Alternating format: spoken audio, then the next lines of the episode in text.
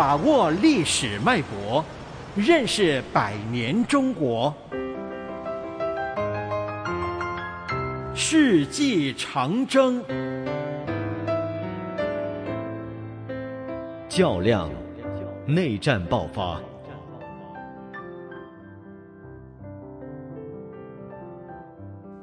一九四六年六月二十六日，小城延安，一如平日一般平静祥和。人们像往常一样开始一天的生活。中午十二点，一架陌生的飞机打破了这里的平静。国民党空军参谋上尉军官刘善本驾机投奔延安，这是内战开始以来国民党空军的首次起义。就在同一天，远在南京的蒋介石发动了全面内战。国民党八个整编师，共计约二十二万人，向解放区发动进攻。广阔的中原大地上，又一次燃起了战争的硝烟。中原大战的爆发，引起了国内外人士的震惊。六月三十日，上海文化界代表田汉、巴金等二百六十人发表了对时局的宣言，呼吁。立即停止内战，保障人民自由，改善人民生活。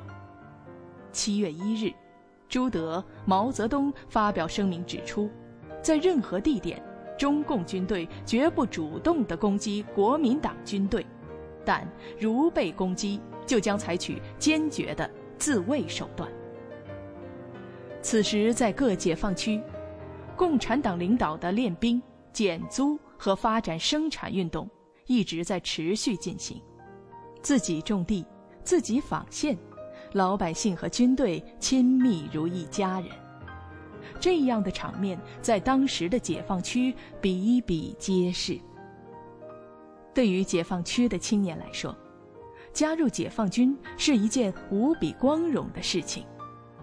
从1946年8月到1946年10月三个月间。解放区就有三十万农民参加了解放军。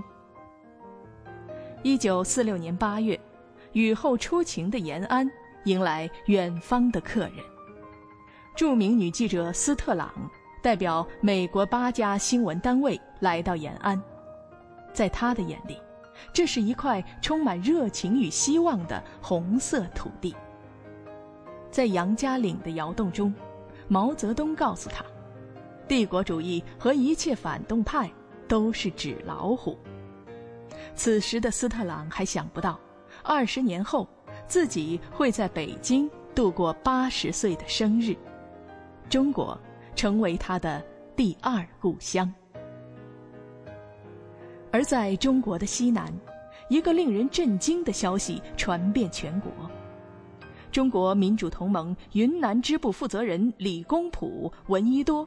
被国民党特务暗杀，人民纷纷走上街头抗议。毛泽东发去唁电，《大公报》立即发表文章指出，国民党当局这种排除异己之卑劣手段，实为中华民族之耻辱。蒋介石一意孤行，积极筹备十一月召开的国民代表大会。对他来说，民盟和共产党的退出已不再重要。十一月十五日，国大在南京召开，与会代表大多为国民党党员，长达四十三天的会议，通过《中华民国宪法》，这是一部打着专制烙印的宪法，民主与法治变得更加遥不可及。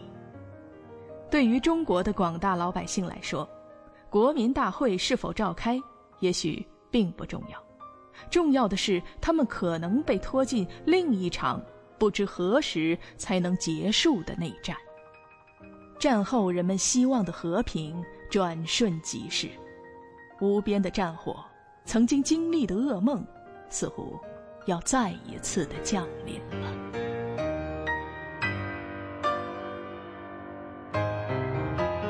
世纪长征，世纪长征系列活动筹备委员会，香港电台普通话台全力推动，教育局全力支持。